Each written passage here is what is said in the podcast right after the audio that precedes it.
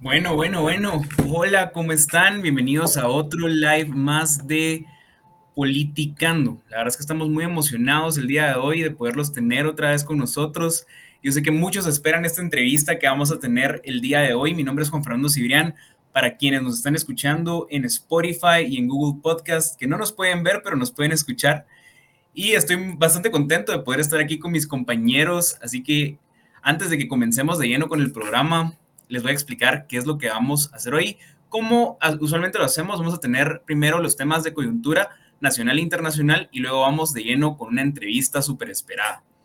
Y antes de que vayamos a esos temas de coyuntura, yo le quiero preguntar a Niki, a Nicté García. Niki, ¿cómo estás hoy? Qué gusto tenerte aquí.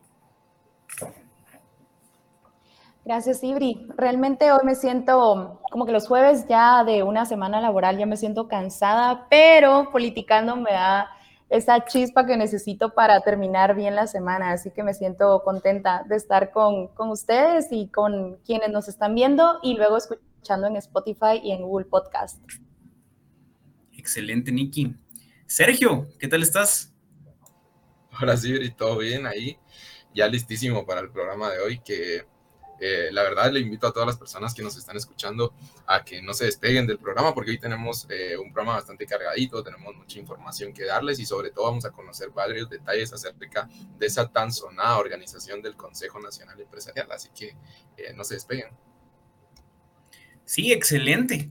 Y como dice Sergio, ¿verdad? El Consejo Nacional Empresarial ha dado bastante de qué hablar, ha tenido muy buenos comentarios, definitivamente. Es algo que muchos empresarios esperaban. Pero vamos a ir a eso después, ¿verdad? Porque yo sé que muchos están emocionados con ese tema. Pero antes, yo quiero eh, dejar en el uso de la palabra a mi compañero Sergio otra vez para que nos cuente la noticia de esta semana. Sergio. Eh, sí, sí, bueno, la noticia en realidad es de la semana pasada, pero no se puede dejar pasar porque eh, fue una noticia que salió el viernes y fue que el MP anunció que no tendrá más operativos en coordinación con la PNC sin que la eh, fiscal general Consuelo Porras lo autorice.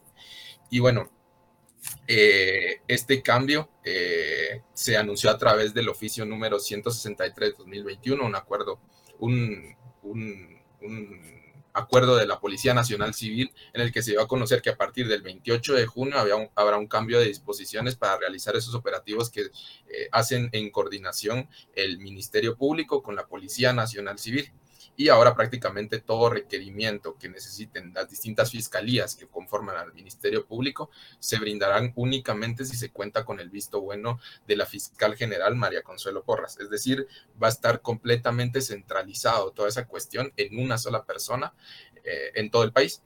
Y bueno, estos cambios surgen justo eh, después de que se conociera que el pasado el antepasado miércoles, eh, la fiscal general Consuelo Porras se encontraba dentro de las instalaciones de la Fiscalía Especial contra la Impunidad.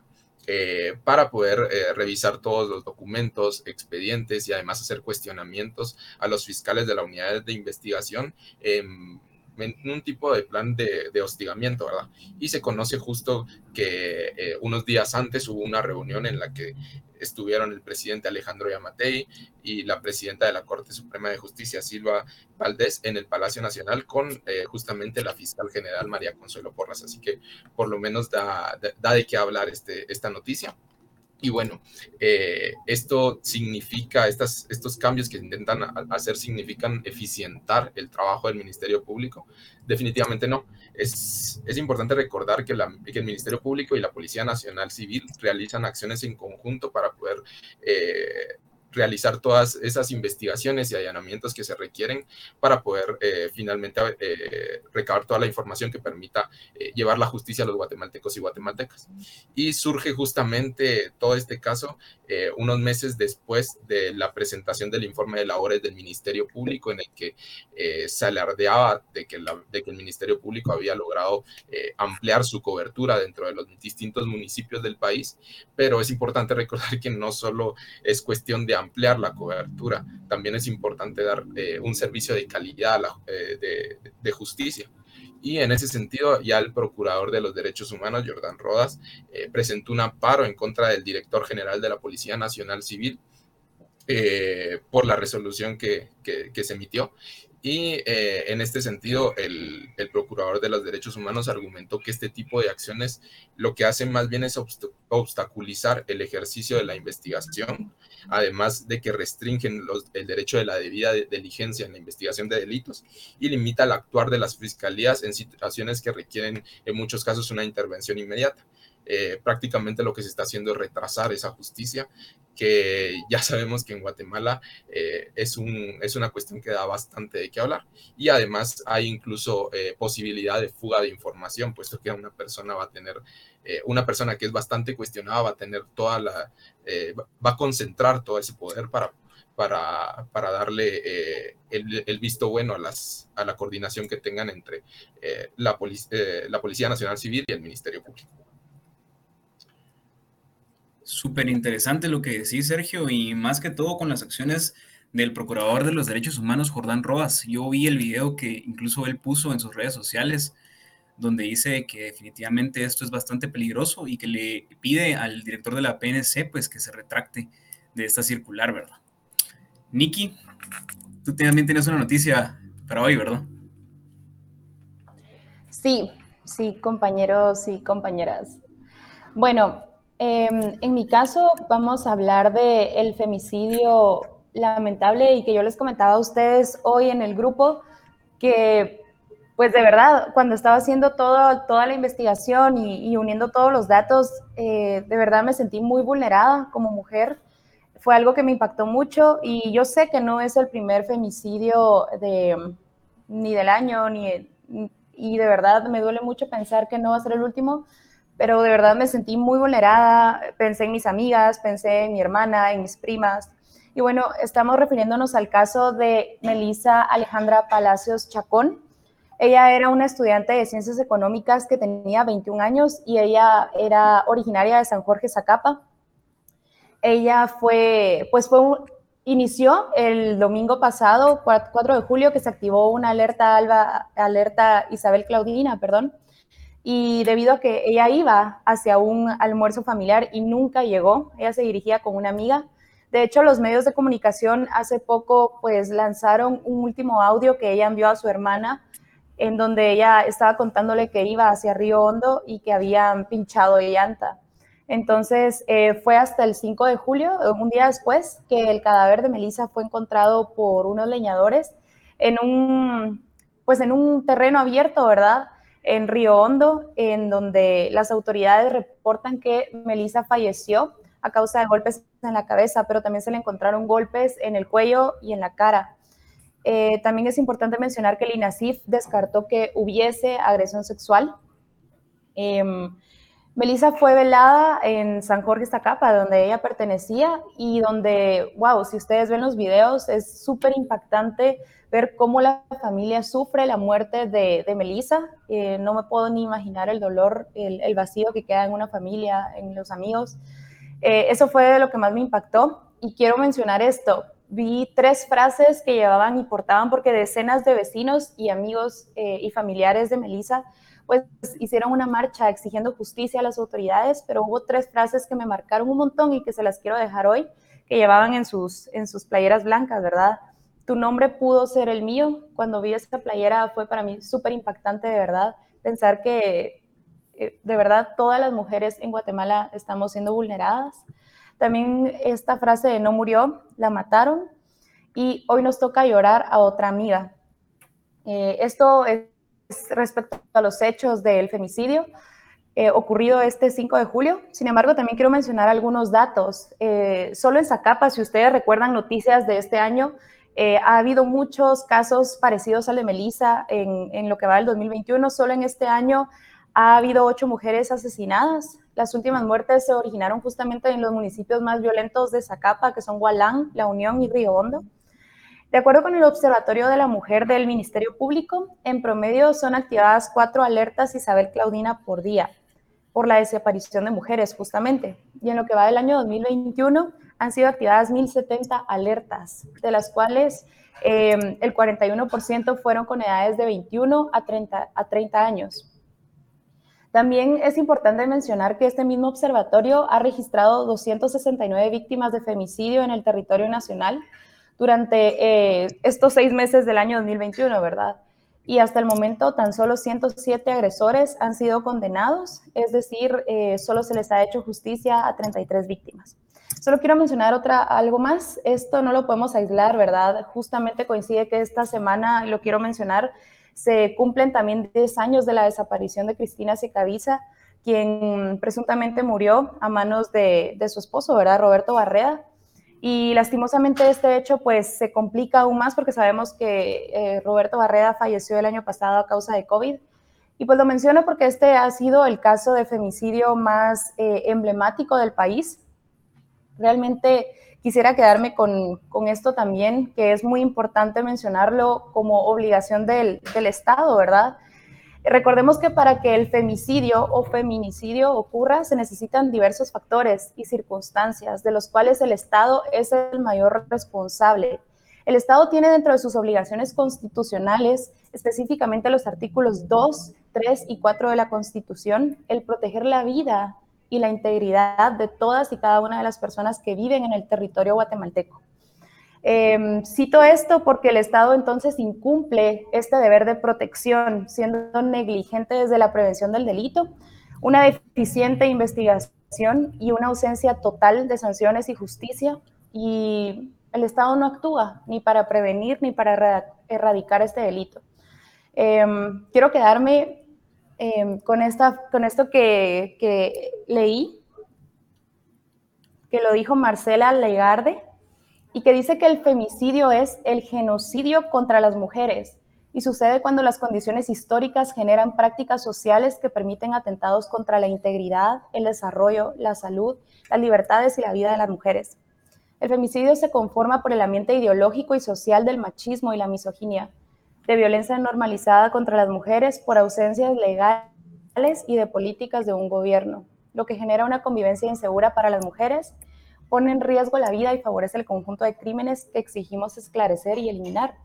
Por eso como politicando eh, rechazamos rotundamente este hecho violento hacia, hacia Melissa Palacios. Y esa es la, la noticia lamentable que, que les quería contar el día de hoy. Eh, definitivamente, Nicky, lamentable que estén sucediendo este tipo de, de, situaciones en Guatemala. Me quedo con, con, eso que dijiste, que el femicidio es el genocidio de las mujeres. La verdad es que qué frase tan fuerte. Y ojalá eh, nos haga recapacitar a todos, ¿verdad? Porque eh, estamos viendo esto en Guatemala y debemos de frenarlo. Y yo sé que tal vez hay muchas personas aquí que, que no están involucradas en actos de, en delitos o en actos de violencia, pero verlos, señalarlos, hablarlos y ser un espacio seguro también nos ayuda a poder erradicar este problema que estamos viviendo. Como dice aquí Alejandra eh, Vallejo, exigimos justicia por Melissa. Definitivamente exigimos justicia por Melissa y por todas las víctimas de femicidio que hay en Guatemala y en el resto del mundo. Eh, bueno, gracias. Em, con esto quisiera pasar yo a la siguiente noticia y en lo que entra Ale, nuestra compañera que está teniendo un poquito de, problemas con conexión, yo les quería contar un poquito de lo que ella nos iba a hablar, ¿verdad? Y es que eh, Sid Galup hizo una encuesta para eh, poder hacer un rating, ¿verdad? De qué es lo que opina la población acerca de los presidentes de Latinoamérica. Pues resulta que el presidente Alejandro Yamatei eh, salió en el penúltimo lugar de esta encuesta, ¿verdad? Solo seguido por el presidente de Colombia, Iván Duque. Esto se da también en el contexto de diferentes señalamientos por el uso de vacunas, pero ya vi que Ale está conectada, así que no voy a continuar. Ale, por favor, continúa. Perdone, Muchis, ha sido eh, una odisea la conexión del día de hoy, pero ya estamos aquí. Eh, veo que están hablando acerca de lo de los presidentes, ¿verdad? La evaluación. Eh, bueno, es es bien interesante que saquen ahorita este estudio, eh, solo para ponerlos un poquito en contexto, se hace eh, a través del Gallup. Esta es una empresa que se dedica a la investigación de mercados eh, um, y a hacer como este mapeo de opinión pública, ¿verdad? Entonces, dentro de este estudio se incluyen 11 países, 11 presidentes de América Latina el mejor rankeado sale Nayib Bukele, ¿verdad? sabemos ya que Nayib Bukele es un presidente que eh, ha logrado concentrar una muy buena imagen pública, em, independientemente de su gestión, pues ha logrado tener esta aceptación masiva de las personas, ¿verdad? Y hasta abajo encontramos a Iván Duque y nomás arribita de Iván Duque está Alejandro Yamatei, lo cual es bastante lamentable porque em, tenemos inclusive a AMLO, que es de México, tenemos a Ortega todavía mucho más arriba que Alejandro Yamatei, ¿verdad? Entonces, esto pone a sentar tal vez en discusión realmente, eh, pues, la gestión del presidente, ¿verdad? Ya sabemos que es, es, bastante pobre, es bastante débil, pero que ya salga en un estudio quiere decir que es de preocuparse y es de ver qué mecanismos podemos hacer para, para poder cambiar esto, ¿verdad? Sí, definitivamente, Ale, que es preocupante esta... Y la verdad es que es el sentir de la mayoría de guatemaltecos. Yo creo que, yo creo que sí, es el sentir de la mayoría de guatemaltecos. Muchos nos sentimos defraudados con respecto a las vacunas y a, y a los diferentes manejos que se han dado en esta pandemia, ¿verdad? Y para hacer paso al, al tema internacional, tenemos otra vez a Niki, a Nicté García, que nos va a hablar acerca de lo que está sucediendo y lo que sucedió en nuestro país hermano Haití. Eh, Niki, te escuchamos.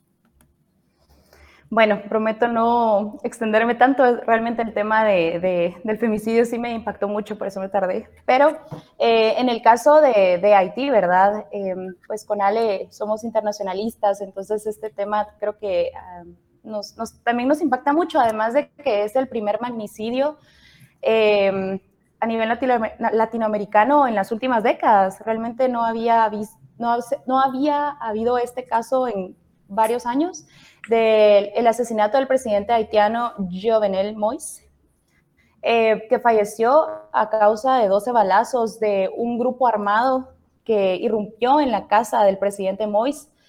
Eh, eso fue la madrugada del miércoles 7 de julio y pues bueno, eh, este, este asesinato, este magnicidio se da en un entorno también de mucha eh, de mucha inestabilidad política, un país tan lastimado como Haití, que no solamente eh, es el país más pobre de América, ¿verdad? Lo sabemos, sino que además su economía sigue estando en un intenso declive. Em, estaba escuchando una entrevista que Mois dio a un medio de comunicación internacional y es impactante, o sea, entender lo enojados que estaban los, eh, nuestros hermanos haitianos por las actitudes, por todo lo que envolvía al presidente Mois, empezando con que en esta entrevista él decía, eh, yo, eh, en el presidente no está la solución para, para arreglar los problemas de este país, sino en la unidad, la serenidad y la convivencia. Lo que me gustó un montón fue que el periodista le, debatió y le dijo, pero presidente, usted, eh, la población ya está harta, a ustedes a quien lo ven como elemento de división. Y pues bueno, desde el año 2019 los haitianos estaban exigiendo la renuncia de Mois, a lo que el presidente respondía, eh, los últimos 33 años hemos tenido 15 presidentes. Eso es algo que habla mucho de la inestabilidad política que había en este país. Y en esos 33 años también hubo 22 primeros ministros. Y el presidente decía, eh, ¿por qué van a exigir mi renuncia si aún con esto, todo esto que ha pasado en 33 años, seguimos en donde estamos, o sea, no ha habido ningún avance. Entonces el presidente se quitaba mucha responsabilidad, además que, mm, bueno, sabemos que se vio envuelto en un escándalo de corrupción con la empresa que él, que él tenía, ¿verdad? Era petrolera. Y bueno, recordemos que Haití, como les decía, es un país muy pobre, el más pobre de América. Eh, leí un dato que me impactó muchísimo y pensar que el 60% de los haitianos gana solamente 2 dólares al día. Hice las cuentas y pensando que, trabajan, que no trabajan fines de semana, imagínense ustedes ganar 400 quetzales al mes. Es, realmente deplorable las condiciones en las que viven la mayoría de los haitianos. Entonces, pues... Em, ya llegando a los hechos, ¿verdad? Hasta el momento, según los medios de comunicación internacionales, ha habido 17 capturados en torno al caso del magnicidio del presidente Mois. Y mm, se presume que dos hombres son haitiano-estadounidenses y los demás, los, los otros 15 em, capturados, son de nacionalidad colombiana. eh, esto es algo que yo me preguntaba mucho, ¿saben? ¿Cómo estos atacantes pudieron irrumpir en la, en la casa del presidente, ¿verdad? ¿Dónde estaba la guardia presidencial? Pues realmente em, ellos no pudieron planear una fuga exitosa según lo que dicen los medios de comunicación. Así que, pues bueno, esperemos a ver qué sucede ahora con, toda la, con todo el tema de la coyuntura política en el país. Y recordemos también que Haití, pues además de todo lo que ha pasado, también se vio devastado por el terremoto del 2010 y el huracán Matthew en el 2016. Así que es una historia de dictadura y agitación política. Interesante, Nikki. Yo honestamente recuerdo un magnicidio similar al el, de... Ay, se me fue. Castillo Armas, donde lo matan en la casa presidencial, ¿verdad? O sea, recuerdo eh, que ese magnicidio, pues tal vez se le, se le asemeja a este, porque realmente es inadmisible cómo pudieron eh, hacer esto. La verdad es. No, no, no. Simplemente no, entra en la cabeza de, de una persona. Y definitivamente, mira, yo quiero mencionarlo, es mi opinión muy personal, yo lo vi en Twitter, alguien ponía, em, ojalá que esto pasara en Guatemala, pero realmente no veo desde bajo ningún punto de vista que esto sea eh, algo aceptable en ningún país del mundo.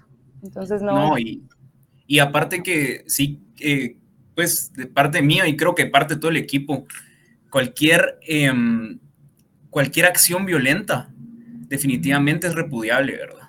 Sea contra la persona que sea, sea que nos cae bien o nos cae mal, sea que ha tenido un buen gobierno o un mal gobierno, definitivamente no podemos permitir este tipo de acciones. Para eso tenemos una democracia, ¿verdad? Sí, ¿qué, estás? Gracias. No, te iba a decir que me impactó tanto, yo lo hablaba con mi papá porque me impactó tanto esto porque en lo que yo llevo de vida, o sea, no recordaba yo haber vivido el, el, el, algo tan grande como un magnicidio, ¿verdad? Entonces, por eso me impactó tanto eh, cuando me desperté, se los mandé a ustedes en eh, la noticia en el momento a las 5 de la mañana y fue como, ¿qué? Entonces sí, se me hacía muy importante mencionar este, esta noticia, así que gracias por el espacio. Gracias, Nikki. Y les quiero contar que estamos leyendo sus comentarios. Fernando Rivera pregunta, hoy es jueves 8 de julio y yo le respondo, hoy es jueves 8 de julio y yo sé que están esperando la entrevista que viene a continuación y por eso es que para mí es un agrado poder eh, presentar a la presidenta del CNE, pero antes de presentarla y antes de que entre a cámara, yo quisiera contarles un poquito de qué es el CNE. El Consejo Nacional Empresarial es una asociación conformada por una red de empresarios con voz legítima y reformista, que desde un enfoque empresarial y bajo una serie de principios se organiza para construir una visión de país a favor del desarrollo económico y social. Esto lo pueden encontrar todo en la página del CNE, que es cne.org.gt. Y antes de que eh, podamos tener a la presidenta del CNE, eh, María Fernanda Rivera, con nosotros, yo quiero eh, leer una parte de su currículum. Tiene un currículum bastante extenso, bastante envidiable, bastante fuerte, la verdad. Y a continuación voy a, voy a dar lectura a, su currículum. Ella es ingeniera agrónoma de la Universidad EARTH, tiene una maestría en, económica, en economía aplicada, perdón, y administración de negocios. Ella es una empresaria productora de cacao, caña de azúcar y palmito. Actualmente en Santa Lucía, Cotzumalguapa, Escuintla. Su experiencia como catadora de cacao y chocolate la llevó a comenzar con mil alas, innovando y en camino de industrializar nuevos productos de cacao, chocolate y licor de cacao, trabajando con estrecha colaboración con comunidades de la costa sur de Guatemala. Es catadora de cacao y chocolate con estudios en Italia y España. Actualmente asesora de productores de cacao en fincas para establecer los procedimientos necesarios para mejorar la calidad e ingresar a mercados de alto valor. Ha sido consultora y asesora de varias entidades colaboradoras, además de asesorar a cámaras empresariales y trabajar con empresas internacionales. En el sector público, además de asesora, ocupó el cargo de directora de cooperación y proyectos y como jefa del Departamento de Comercio Internacional del Ministerio de Agricultura, Ganadería y Alimentación MAGA. Yo tengo el honor de poderles presentar a María Fernanda Rivera, que ahora está con nosotros en cámara. Mafer, ¿cómo estás? Gracias por darnos el espacio. Gracias, buenas noches. ¿Cómo están? Eh, Súper entusiasmados Compañeros, ¿cómo se sienten? Contentos ya de, poder tenerla aquí eh, en el programa y poder platicar un poquito de, qué está haciendo el CNE, ¿verdad? Entonces, bienvenida. Buenísimo, porque es el primer eh, acercamiento y programa que tenemos con jóvenes. Así es que eso es algo muy bueno porque justamente se necesita. Así es que muchas gracias por este espacio para mí, para sobre todo para el CNE. Excelente, estoy seguro que muchos jóvenes están entusiasmados porque el emprendimiento también tiene alma de joven, ¿verdad? Buscar esos riesgos, buscar esas nuevas oportunidades. Así que si quieren le entramos de lleno. Ale, no sé si apagaste tu cámara ahí o si se te fue la conexión. Bueno, ahí está. Ale, si quieres comienzas tú con la primera pregunta. Bueno, em, ya Sibria nos comentaba un poquito acerca de qué es el CNE, ¿verdad? Y nosotros pues queríamos eh, comenzar este espacio, tal vez que nos comentara sobre qué diferencia el CNE tal vez de em, el modelo empresarial que ya pues tiene bastante presencia en el país, ¿verdad? Como qué, qué viene a representar el CNE o qué es lo que los motiva a ustedes a formar el CNE a pesar de que ya hay tal vez un grupo de empresarios eh, consolidado? Bueno, lo primero es que el CNE no está dividido, digamos, por sectores. Nosotros no representamos sectores en los que cada uno defiende eh, lo que le conviene y las posturas de cada, de cada uno de esos sectores. Eso tiene un espacio y tiene una importancia. Incluso nosotros eh, pertenecemos a diferentes asociaciones y cámaras algunas están dentro de, incluso dentro de las cámaras tradicionales eh, y otras son asociaciones emergentes o que van saliendo según la necesidad de defender esas, esas eh, cuestiones sectoriales. Pero eso siempre debería de ser, eh, digamos, un tema técnico sin que sea obstructivo para otros sectores que, que, no, que no están metidos, digamos, dentro o representados dentro de las cámaras. Esa es la primera diferencia. Nosotros nos, nos unimos y estamos eh, eh, juntos para representar principios ideas que ustedes, pues vamos a hablar de ellas eh, más adelante, ¿verdad? Entonces, esa es la, la primera, no representamos sectores, sino principios. la otra cosa es que es un movimiento, realmente es espontáneo. las teorías de, de, de, conspiración realmente son bastante más, digamos, interesantes que lo que realmente pasó, que fue que dijimos, la economía no. Ok, creo que tenemos ahí un problemita de conexión con Maffer. Eh, ah, yo creo que ya se está reconectando en este momento. Y en lo que se logra reconectar, Maffer, eh, me parece interesante, compañeros, lo que estaba diciendo, más que todo lo que dijo acerca de que los principios más allá de los sectores, ¿verdad? Y es algo que miramos repetidas veces, tanto en la visión como en la misión de, del CNE. Ya tenemos a Maffer de vuelta. Sí, hola. Perdón. Eh, no sé en dónde nos quedamos, pero les está diciendo que más todo, pues eh, no hay ninguna teoría de conspiración, nos, nos unimos y todo eso, la verdad es que han sido bien interesantes y hasta chistosas ellas. Eh, sido más, eh, nos preocupa mucho la, la economía. Eh, sabemos que la economía no está dando para todos, eh, está funcionando pues solo para algunos, aunque podamos hablar de que la macro, macroeconomía es estable, la macroeconomía real es con promedios y esos están influenciados obviamente por los extremos. Cuando uno extremo, qué bonito, ¿verdad? Pero cuando está en el extremo, eh, digamos, medio y sobre todo el más bajo, que es donde está la mayoría de, personas, eh, definitivamente no es un lugar en donde deberíamos de estar, ¿verdad? Entonces, lo que buscamos con NE es poder hablar de cuestiones que tal vez son incómodas, incluso a veces son hasta vergonzosas para nosotros. Eh, tenemos una, un área de trabajo que es donde hacemos todo el área de evidencia, donde a veces nos cuesta, o sea, nos, nos toca escuchar cosas son fáciles de escuchar, pero que un alto en el camino. y esto no está funcionando y debemos hablarlo. Y debemos también asumir la responsabilidad desde la empresarialidad, que, es algo que tal vez no se había hecho eh, o se había hecho de forma diferente, y decir, miren, paremos, esto hay que arreglarlo, la gobernanza económica no está funcionando para la mayoría, los indicadores de desarrollo eh, sociales, etcétera, no están, y los económicos tampoco están funcionando para la mayoría, y tenemos una serie de indicadores que de verdad dan vergüenza. Uno es el de, el de desnutrición, otro es el de pobreza y otro es el de, el de migración irregular. Es migración irregular que podría ser hasta más, lo que pasa es que no cualquiera la puede pagar, no son los más pobres.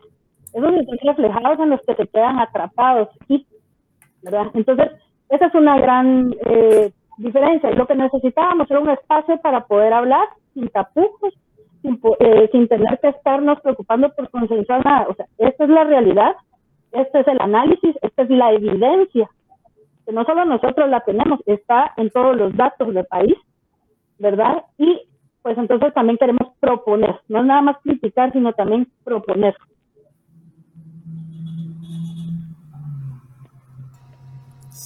Sí, no sé si me escucha bien. Sí, súper bien. Ah, bueno, sí, muchas gracias, Nafer, por la contextualización acerca, un poquito más, para tener un poquito más claro qué es lo que está haciendo el CNE, pero yo quería preguntarle ahora, eh, yo he estado siguiendo un poco eh, acerca del movimiento y toda esta organización, y una de las cosas que me pareció, eh, uno de los postulados más interesantes era que mencionaban que iban a buscar la modernización de la economía guatemalteca como tal, era uno de los, de, los principios por los que apuntan. Y yo quería preguntarle entonces cuáles son esas acciones en concreto que tienen previsto desde la, desde la propia organización para llevar a, esta, esta, propuesta a la, a la, práctica, ¿verdad? Para que no se quede nada más en, en, el discurso. Claro, eh, ok, mira, pues definitivamente, como les dije, ¿verdad? La economía no está funcionando. Quien diga que sí, es porque está en el extremo muy alto y que sí, pues funciona hasta cierto punto. Eh, entonces, lo que nosotros buscamos es la gobernanza económica de forma moderna. ¿A qué nos referimos con esto? Por ejemplo, que el acceso a crédito ¿sí? sea mucho más eh, participativo, que pueda ser fácil ir a conseguir un crédito de producción, porque en este momento ustedes van y piden una tarjeta de crédito, por ejemplo, o un crédito para consumo, o para construir un, o ampliar una casa, y eso pues es relativamente fácil de conseguir, pero traten ustedes de ir a conseguir créditos a tasas que sean correctas, ¿verdad? Que sean adecuadas para poder eh, producir. Entonces lo que tenemos es una concentración de los capitales guatemaltecos están bancarizados. No es que esté mal que hayan bancos, por supuesto que son importantes que hayan bancos, pero esos bancos también tienen que tener un incentivo para ser, eh, digamos, más agresivos en colocar estos créditos eh, y, digamos, en el buen sentido, agresivos, ¿verdad? ¿Qué es lo que pasa en este momento? Tenemos una banca que está haciendo eh, trabajo realmente de tesorería. se compran los bonos de la deuda pública porque a partir de los años 90 eh, el Banco de, Guatemala, el Banco Estatal, digamos, no puede eh, financiar deuda, sino que se le vende a los, a los bancos y es un muy buen negocio para ellos, pero es un muy mal negocio para todos los demás porque realmente están muy cómodos. Pero la primera es eh, cómo hacemos más inclusivo el acceso a crédito, que la parte financiera sea mucho más inclusiva. Y ahí nuestras propuestas, pues, eh, tenemos gente bien interesante en el, en el, en el consejo. Tenemos a, Ben Fossen, que por ahí veo que nos está escuchando o viendo, mejor dicho, en, en Facebook. Él es nuestro tesorero. Él es eh, un experto en finanzas, adoptado en Guatemala, que se fue para Minnesota y que tiene un grupo muy interesante de, de, de, gente, ya son de 30, 40 años que fueron adoptados aquí en Guatemala, y él trabaja en finanzas. Eh, pues maneja una cantidad de fondos bastante interesantes en estos, en estos fondos de capital y él está ayudándonos a hacer una de las propuestas que tiene que ver también con FinTech, que es todas las tecnologías que, tiene, que tenemos ahora en el mundo para poder financiar. También tenemos una parte de poder, eh, también hemos tenido reuniones con empresarios que son migrantes, que nos sentimos muy orgullosos de que ellos se acercaron a nosotros y que quieren ser parte del CNE y que quieren también decir, hey, miren, nuestras remesas queremos que lleguen a eh, donde se está produciendo bienes transables. ¿Qué quiere decir? Los bienes eh, que, se, que nos generan más empleo y que nos genera también más movimiento económico en el país. Esa es otra parte de la modernización que queremos hacer. Ahorita, ¿qué es lo que está pasando? Nos estamos viendo, o mejor dicho, Guatemala tiene eh, su, basada su economía mucho en los bienes no transables, que son aquellos que no están obligados a, a competir con, digamos, empresas mucho más eficientes, porque simplemente se, se, se consumen acá. Eh, hablemos de telecomunicaciones, por ejemplo. Una de las cuestiones que sucede en Guatemala y que no sucede en otros países es que si el consumidor no, no está a gusto con el servicio que tienen una de las empresas ahorita de Internet o de celulares, por ejemplo, pierde su número si se sale de la empresa. Y eso no debería de ser así. En los otros países tú retienes tu número y, por ejemplo, si ese es el número en el que haces negocios, etcétera, te llevas tu número y simplemente encuentras a un mejor proveedor. Ya, pues este tipo de cosas en donde no están obligados a competir mayor cosa, eh, son, son las cosas que no nos, no nos sirven. Aparte de que no nos trae demasiada, eh, digamos, una, una cantidad suficiente de empleos. Tenemos mucha gente sin empleos o empleados, digamos, que no, no es un empleo formal, ni siquiera decir uno digno, ¿verdad? Y eso es lo que empuja a muchas familias y que ya no es nada más las familias que antes lograban sobrevivir, ahora están pensando en irse, ¿verdad? Porque aquí ya no se ven posibilidades ni oportunidades de poder seguir con lo de la pandemia, aún peor. Eh, así es que entonces, eh, pues eso es, eso es parte de lo que, de lo que estamos también trabajando. Eh, además, somos de los muy poquitos países en el mundo, eso da hasta vergüenza, no tenemos una, una ley de competencia que realmente pues nos dé todo el marco jurídico, ni una ley antimonopolios que nos dé el, el, el, marco jurídico para que puedan haber inversiones tanto nacionales como extranjeras. O sea, pueden haber empresas que estén buscando otros países en donde invertir, pero Guatemala la pasan ahorita de, largo porque simplemente no es, eh, digamos, no hay certeza de nada, ni siquiera se sabe, ok, voy a pagar tanto de impuestos, pero aparte debo también pagar más, Es más, me estaban diciendo que hay empresas que ya tienen como un porcentaje que lo guardan porque saben que tienen que hacer pagos extras. ¿De cuánto van a hacer esos pagos? Pues no se sabe. Y no es correcto, porque todo esto también nos tira a la parte de corrupción, que es otro tema que para nosotros es muy importante. Somos muy verbales y muy públicos en decir que la corrupción es uno de los grandes problemas, el mayor de los privilegios obstructivos que hay en Guatemala se llama corrupción y no debe de seguir nadie debería estar participando ya en este tipo de, de realmente de acciones, hay diferentes tipos, pero ninguno de esos tipos debería de estar en nadie participando. Se debilitan las, las instituciones, eh, se debilita también la economía, se debilita la confianza en, la, en, la, en, esas instituciones, incluso eh, los que deberían de, cuidarnos y de defendernos y ver que tengamos libre mercado, libre expresión, eh, y que tengamos todo lo que una república realmente es, pues resulta que no son los que nos lo están dando, ¿verdad? Y hay muchas eh, dificultades para poder eh, funcionar en esta y competir en esta sociedad. Así es que corrupción es otro problema, ¿verdad? Y también estamos siendo muy verbales al respecto. nosotros sí creemos que debe seguir el trabajo de, de la FESI y debe seguir el trabajo también del fiscal Sandoval, por lo menos hasta que las instituciones sean lo suficientemente fuertes para que sean las garantes de que estas cuestiones no sigan sucediendo.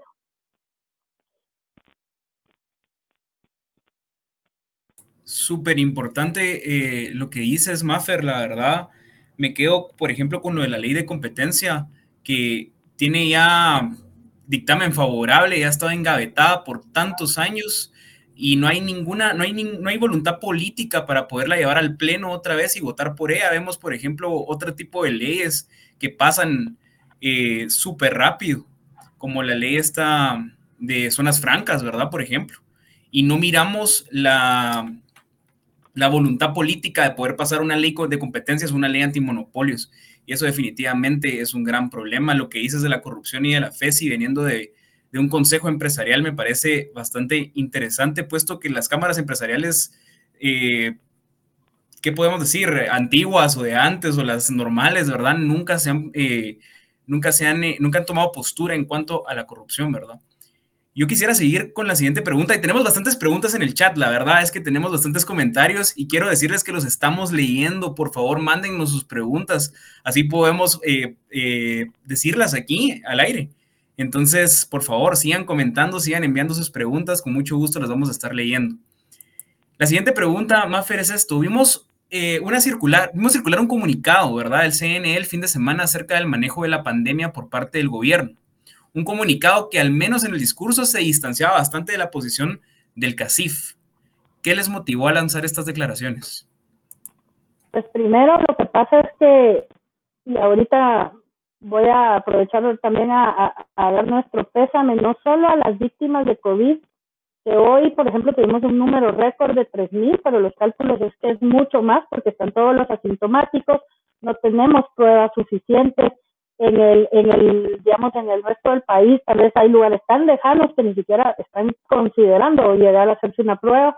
Así es que entonces a nosotros nos preocupa eso y de una vez también voy a aprovechar a dar el pésame porque esto que estaba hablando de femicidios también es una, una cuestión que es terrible, ¿verdad? Y, y, ellos, eh, las víctimas y las familias de ambos temas.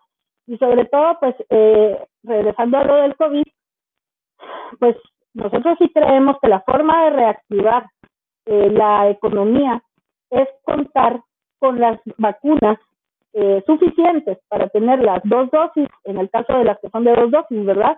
Eh, para toda la población. Por lo menos toda la población que se quiera vacunar, porque esto tampoco es de obligar a nadie, pero que sí tenga la posibilidad de, de, vacunarse la, mayor parte de personas, sobre todo eh, porque si no, no vamos a poder salir de esto, ni en lo humano, ni en lo económico.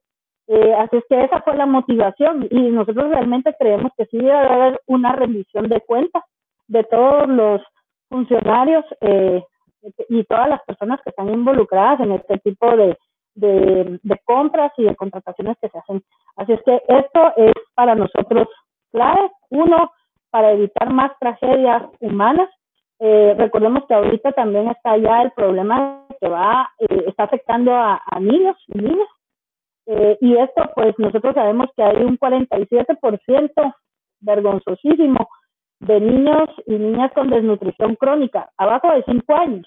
Y después no es que pues se recuperaron, es que se dejan de contar cuántos jóvenes y cuántos niños hay así. Y no tener las vacunas para evitar más contagios y no tener las medidas eh, epidemiológicas realmente es irresponsable. nosotros sí creemos y sí eh, también hemos sido muy verbales también eh, en decir que esto debe de, mejorarse y que es una responsabilidad que sean eh, universales eh, las, las vacunas y que, bueno, sobre todo lo que ya se pagó, que se rinda cuentas de, eso y lo que venga. Justo ahora que mencionaba acerca de las vacunas, ¿verdad? Y este derecho, eh, nosotros teníamos la duda acerca de cuál es la postura del CNE en cuanto a que haya una posible incorporación del sector empresarial o el sector privado para este plan de vacunación, ¿verdad? ¿Creen oportuno que el sector privado también deba estar involucrado en este acceso a vacunación? ¿O, cuál es la postura del CNE en este caso? Bueno, eso es algo que, por ejemplo, en Estados Unidos, yo sé lo que muchos han estado citando, eh, los lugares de vacunación son lugares de empresas privadas, sí, pero no cobran un centavo. Esa es la gran diferencia. No hay un cobro, sino nada más están poniendo la facilidad de sus instalaciones eh, y seguramente en algunos lugares también algo de la logística, pero no hay un, digamos, un cobro eh, por eso. Entonces, eh, Guatemala tiene, y todos lo sabemos, tiene dificultades en cuanto a instituciones. el Ministerio de Salud es un problema no solo desde la pandemia, sino que desde mucho antes realmente está colapsado. Hay que pasar un par de turnos ahí para poderlo saber. Eh, yo Aparte soy paramédico y les puedo decir, porque yo hacía turnos en hospitales eh, nacionales. Y, y, de verdad es increíble lo que hace el personal de salud eh, y de verdad nuestro agradecimiento también porque puchis es increíble lo que están haciendo ahorita. Eh, habrán algunas cosas en las que tal vez el sector privado eh, pueda ayudar, pero siempre y cuando no sea para obtener una ganancia. Este no es un momento de obtener ganancias y mucho menos a costa de, los más vulnerables y de, y ¿cómo se llama? Y de una tragedia, porque ahorita ya no solo es una emergencia, ahorita ya es una tragedia y no queremos que siga esto, ¿verdad? Pero eso va a, a, depender mucho. Ojalá el Estado pudiera responder, ojalá pueda, eh, lo haga de forma transparente, ¿verdad? Eh, pero si hubiera una modalidad de esas, eso es muy diferente a querer por fuerza quienes eh, pues tengan una ganancia de eso. Nosotros, por lo menos dentro del CNE, ninguno de los asociados haría una cosa de esas, eso sí les puedo decir. Gracias, Maffer. Y bueno, usted mencionaba hace un momento acerca de la migración y me llamaba bastante la atención porque eh, justamente una entrevista que le realizaron algunos miembros de, del CNE hace un tiempo eh, mencionaban que las remesas sirven justamente para fortalecer las actividades económicas de la élite dominante aquí en Guatemala.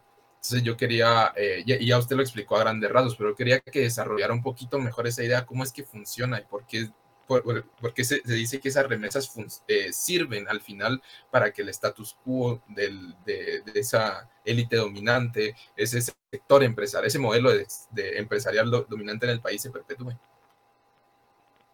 Ok, sí, va, para explicar eso vamos a empezar por decir que en este momento y ayer salió un número que realmente es récord de, de las eh, remesas que están viniendo a Guatemala.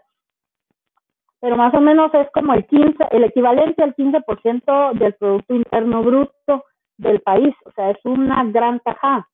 Eh, para ponerlo más o menos en contexto, agricultura, que ustedes saben que es muy importante en el país, está como por el 13 o 14%, ¿verdad? Sin contar agroindustria, solo la parte agrícola.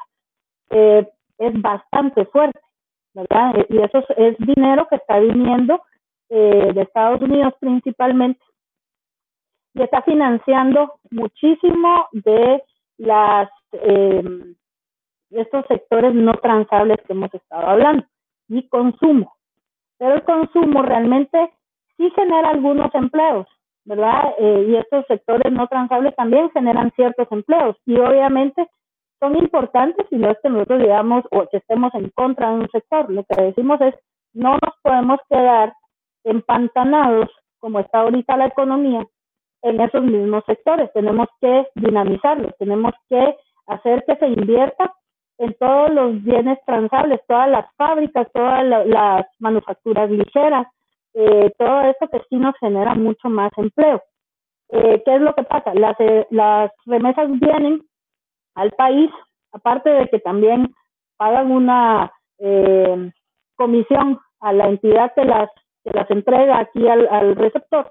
Eh, ahí hay un pago, de hecho los objetivos de desarrollo sostenible tienen un apartado específico en el que buscan que se reduzcan esas, esas, esos cobros eh, para que entonces llegue más dinero a las familias. Pero ¿qué es lo que pasa? Entonces están usando eso, esos, esos dineros, ¿verdad? Mucho es en construcción, basta ir al altiplano sobre todo eh, y ver la, la, construcción o la arquitectura de remesas, ¿verdad? Eh, y ahí este es un sector que no, digamos, no genera tantos empleos, genera algunos empleos, pero no son tantos como los que necesitamos. Diferente fuera si estuviéramos eh, como país eh, teniendo mucho más eh, inversión en fábricas y en, por supuesto, siempre desde el punto, cuidando el punto de vista ambiental también y social de cómo se hacen estos empleos, ¿verdad? Eh, pero se pudiera eh, generar una serie de muchísimos más empleos. Y tenemos que tomar en cuenta que tenemos, debemos encontrar un traslape en el tiempo, porque ahorita tenemos más o menos, yo diría que son dos o tres generaciones que no tuvieron eh, la posibilidad de educación y muchos incluso de alimentación. Eh, al final resulta que en este país es un privilegio alimentarse, ¿verdad? Y, poder estudiar.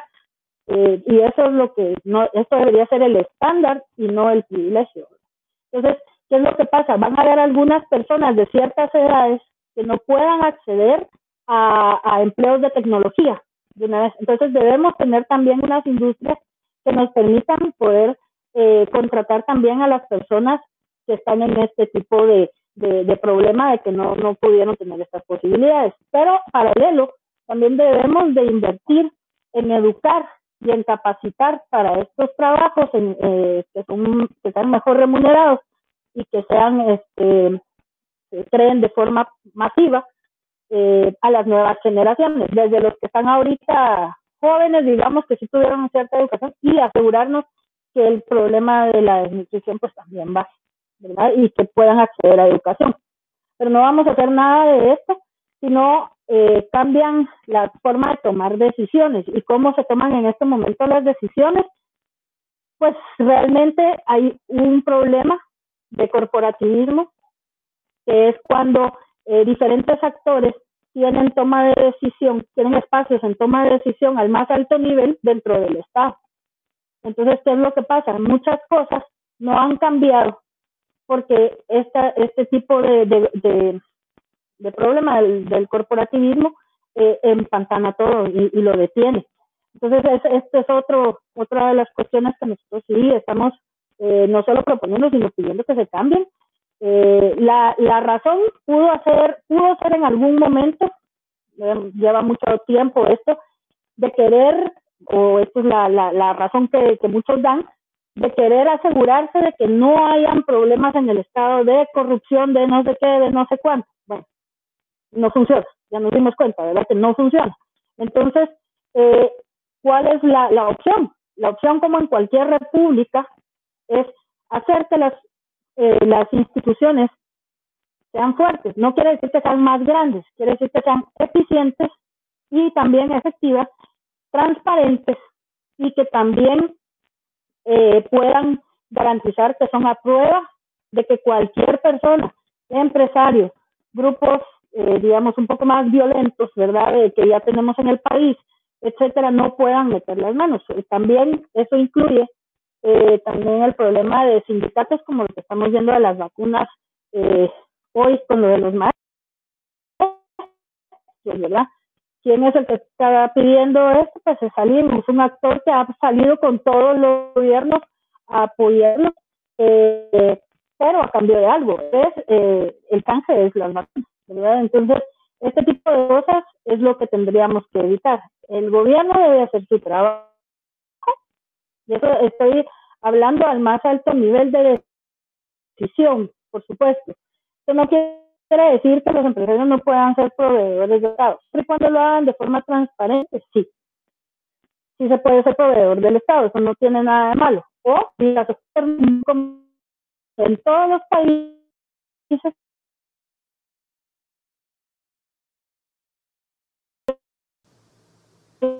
y mire, usted de, tal sector, pero no está ahí en Estado. No está tomando las decisiones. Ni está haciendo.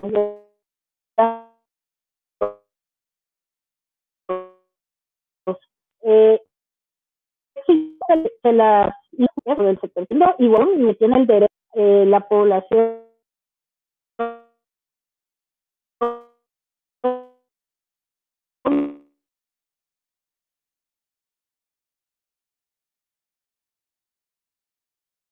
funcionen.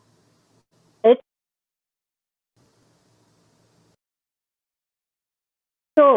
inherente a una democracia.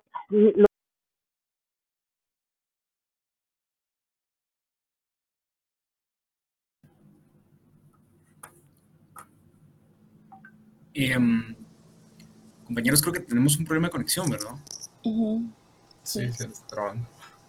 Sí, ok. Bueno, en lo que recuperamos la conexión completamente.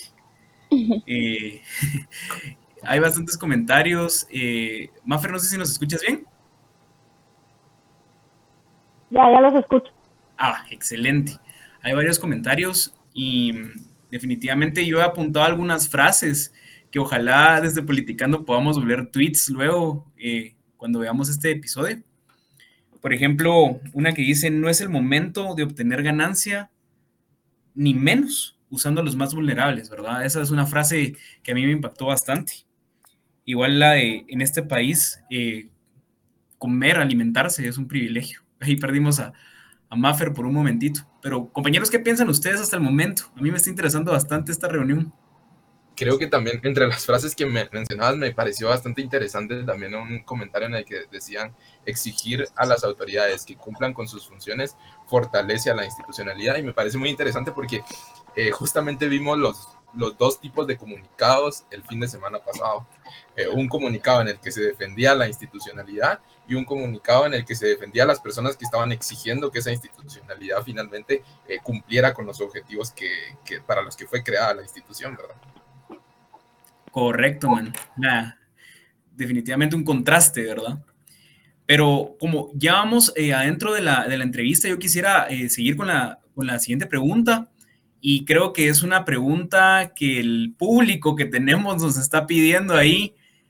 Maffer eh, mencionó mucho acerca de esta postura que tiene el CNE en contra de la corrupción. De hecho, si ustedes van a la página del CNE, entre los principios está la lucha contra la corrupción es algo que se menciona varias veces y que han sido bastante claros cuando hablan acerca de esto. La pregunta es la siguiente, Maffer. Tomando en cuenta de que la lucha contra la corrupción es principio del CNE, ¿qué opinión tienen sobre la recién fundada SINOC? Para los que nos están viendo, que no saben qué es la SINOC, es el Centro contra la Corrupción e Impunidad en el norte de Centroamérica. Y la creación del Task Force contra la Corrupción propuesta por el gobierno americano. Eh, ok, eh, bueno, tristemente para poder cambiar eh, los problemas que tenemos debe haber eh, voluntad política, porque los actores que tienen que, por ejemplo, hacer todas las reformas de leyes que tienen que ver, por ejemplo, este tipo de, de, cuestiones como lo del corporativismo, que realmente eh, la economía funcione de forma, desde el punto de vista técnico. Y eso es algo que, ha sido interesante para mí porque, por ejemplo, al CNN nos, nos atacan muchísimo, pero ¿a quiénes atacan? A las personas. No atacan nunca lo que estamos diciendo de la parte económica. Ya hemos pasado un, un documento bastante fuerte de 28 páginas eh, en donde hacemos un diagnóstico de privilegios y donde hablamos de toda la parte económica. Y nunca ninguno de los economistas de ningún lado ni de ninguna formación ha eh, arremetido contra eso, pero sí contra las personas, entonces ha sido interesante. Pero digámoslo así, para que eso funcione, tiene que haber voluntad política, que no ha habido, no nos engañemos, no ha habido hasta el momento.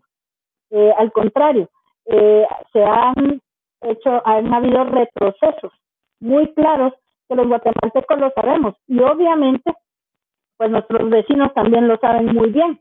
¿Y qué es lo que sucede? El problema ya no solo es para nosotros, el problema ya está convirtiéndose eh, en crítico eh, y eso lo, lo refleja pues todo lo que el Departamento de Estado de Estados Unidos ha dicho de que ya está al más alto nivel de, de, Homeland Security, toda la parte de, seguridad interna de, Estados Unidos. Y lo pone justo como al mismo nivel de, de la del terrorismo. Entonces, esto es algo serio ya para toda la región. La región está inestable, no solo es Guatemala, eh, pero está súper inestable. Pero eh, era de esperarse que ellos no se van a quedar de brazos cruzados. Así es que, pues si esto va a ayudar a convencer de que tengamos voluntad política, pues tendrá que ser así. Por eso les digo que nosotros sí decimos el trabajo de la FESI es muy importante y tendrá que seguir porque ha sido el bastión hasta el momento de la lucha contra la corrupción y tendrá que seguir hasta que las instituciones y sobre todo el MP en este caso y otras sean lo suficientemente fuertes para poder eh, trabajar por sí solas. Entonces, no nos gusta la eh, el ingreso de nuestra soberanía, entonces tenemos que hacer el trabajo nosotros. Ya no se puede retrasar más. Eso va a llevar un tiempo y ahorita no está sucediendo. Entonces es lógico que ellos iban a, a, mover eh, este tipo de, cuestiones y que iban a tener que, entrar a trabajar de esta forma. Así es que esto va a limpiar las, las, las instituciones y nos va a limpiar de la parte de corrupción, son acompañamientos que también son muy técnicos. Eh, y, en la parte de, justicia, en la parte legal, etcétera, pues entonces pues es como una cooperación como se hace muchos tipos de cooperaciones eh, de otras formas. Esperemos que solo llegue hasta las cooperaciones y que aquí se entienda que tiene que haber eh, voluntad política de hacer los cambios que se necesitan. Bueno, y solo tomando tal vez una pregunta que estaban poniendo en el chat, ¿verdad? Preguntaban sobre cuáles son los requisitos para afiliarse o asociarse al CNE, si nos pudiera compartir para los que tal vez estén interesados en, formar parte. Pueden ir a nuestra página de Facebook, CNE Guatemala, o al Twitter nuestro que es arroba guion bajo CNEGT, y ahí están eh, eh, están, eh, el, el pin post es justamente el, para poder entrar. Entonces ahí llenan ese pre-registro. Eh, nosotros hacemos un chequeo fuerte de quiénes son los empresarios que van a entrar para darnos eh, una idea, por ejemplo, de que sea gente que no está metida en nada de corrupción, que no está recibiendo ningún privilegio, eh, digamos, ninguna ganancia de privilegios obstructivos, etcétera, y, y, una serie de filtros y entonces ahí ya eh, pueden entrar. El tamaño de empresa no importa. Tenemos empresas muy pequeñitas, pero también tenemos empresas bastante grandes. Tenemos incluso cámaras eh, queriendo ingresar, eh, solo que el ingreso es por, por cada empresa, pero si quieren entrar y trabajar con nosotros. Así es que eso no, no, no es ningún problema. y ahí podrán entonces ya tener más información. Nosotros les mandamos la información de los requisitos. Muchísimas gracias por, por, la información y qué bueno escuchar que, que son así de, de, abiertos al público y a la población guatemalteca. Y bueno, tristemente estamos llegando ya al, final de la entrevista, pero yo quería que eh, cerráramos tal vez con un mensaje. ¿Qué mensaje le puede dejar usted a todos esos empresarios que actualmente no se sienten representados por las cámaras empresariales tradicionales en el país y, y que aún así eh, desean aportar un cambio para Guatemala? Bueno, lo primero es que no se desesperen, de verdad es que ser empresario o emprendedor, y eso sobre todo los jóvenes es algo que, es, importantísimo, ¿verdad? Que tengan esa, hambre de producir y de, y de realmente mejorar el país. Eh, pues aquí es difícil hacerlo por todo lo que hemos hablado, eh, pero no se desesperen, sí se puede, eh, ahorita eh, el CNE realmente quiere ser una opción. Obviamente esto es como enamorarse, ¿verdad? Es, es por atracción y no por obligación, pero bienvenidos. Tenemos también una serie de servicios a los asociados que incluye también ayudarlos a formalizarse. Creemos que debemos estar formalizados los empresarios y también cómo eso los ayuda a acceder, por ejemplo, a créditos cómo los ayuda, por ejemplo, a estar eh, tranquilos y solventes con todos los registros y todos los, eh, todas las cuestiones que se tienen que cumplir en el país. Eh, entonces, hay una parte de los servicios al asociado que tiene que ver con eso. Así es que no importa si es muy pequeño o si es una empresa ya grande o, es una empresa que está viniendo al país incluso, pues tenemos muy buenos asesores y, es, y este, para que, que no se desesperen que si quieren venir al CNE son bienvenidos, no importa el tamaño, tenemos empresarios rurales, incluso tenemos 23 mil productores de café que son pequeñitos ellos solitos, pero que en conjunto son el mayor exportador de café en Guatemala. Así es que no, no es necesario que sean urbanos, pueden ser también este, rurales, no importa qué idioma hablen, también en algún momento nos, nos entenderemos todos en español, sí, pero no importa, no tenemos un, una escala de color, de etnia, de, lenguaje, etcétera, no, nada de eso aplica a nosotros, así es que son bienvenidos y bienvenidas. Vieran que así hasta ganas da de, ser empresario, fíjense. vamos a empezar a emprender. Bienvenidos. No, Maffer, la verdad es que estamos encantados con todo lo que has platicado con nosotros. Honestamente, eh, creo que tanto nosotros como los jóvenes que nos ven, como todas las edades que nos ven, la verdad, toda nuestra demografía que nos ve, eh, aprendieron bastante hoy y yo creo que muchos se van a sentir motivados a poder eh, actuar en conjunto con ustedes, ¿verdad? Muchos que no se han sentido representados por muchos años, creo que todos nosotros conocemos familiares, amigos que son empresarios y que definitivamente no se sienten representados por las cámaras empresariales tradicionales, ¿verdad? Y aquí tenemos una cámara, un consejo empresarial que lo que está haciendo es poner los principios y los valores encima de cualquier otra cosa que es lo más importante para rescatar a Guatemala, definitivamente.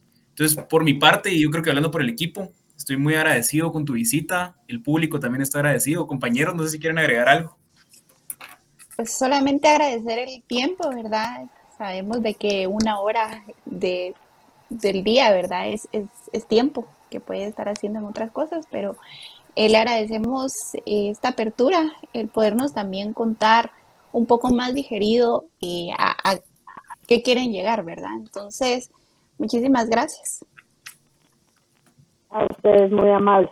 De verdad, gracias por el espacio y de verdad que para nosotros los jóvenes son lo más importante porque también es ese futuro del que estamos hablando está en ustedes. Muchas gracias, Maffer, y, y, y, también nosotros, pues, tanto como el CNE, como nosotros y los invitados que hemos tenido a lo largo de estos dos meses que cumplimos de Politicando, creo que todos tenemos una misma visión que es construir un mejor país donde todos tengamos un espacio. Yo los quiero invitar a que nos escuchen y nos sigan en nuestras eh, redes eh, de podcast, ¿verdad? Que son Spotify como Politicando Guatemala y Google Podcast como Politicando Guatemala también. También tenemos, estamos en YouTube, estamos en Twitch, estamos en Facebook, en Twitter como Politicando GT1 y en Instagram como Politicando GT. Así que síganos en nuestras redes para poder seguir con este tipo de conversatorios que son bastante, bastante importantes. Yo creo que con eso un saludo a Marceli, a Niki, que ya nos pudieron estar con nosotros, pero encantadísimos. Sergio. No, nada, agradecerle igual a, a Maffer, que no tuve la oportunidad por, por el tiempo y sobre todo por la información que creo que es bastante valiosa. Y a todos los que nos escucharon el día de hoy. Excelente. Con la eso próxima estamos... vez les traigo a, a, Ben, que es un joven bien interesante, y tenemos otros eh, eh, empresarios jóvenes ahí la próxima vez hablamos con ellos también, o se los mando a ellos. Excelente, Mafri. Ah, dale, dale, dale, perdón. Con una tacita así de, de cacao, ¿verdad? De chocolate caliente, ya, ya que nos dijeron por ahí. Por la hora podría ser de licor de cacao también. Ah, excelente. Eh, no, y también rec recordar que este siempre es un espacio para que eh, poder escuchar estas voces, ¿verdad? que están haciendo un cambio por Guatemala. Yo creo que con esto estamos y nos miramos el siguiente jueves. Adiós. Felicitaciones. Chao. Chao.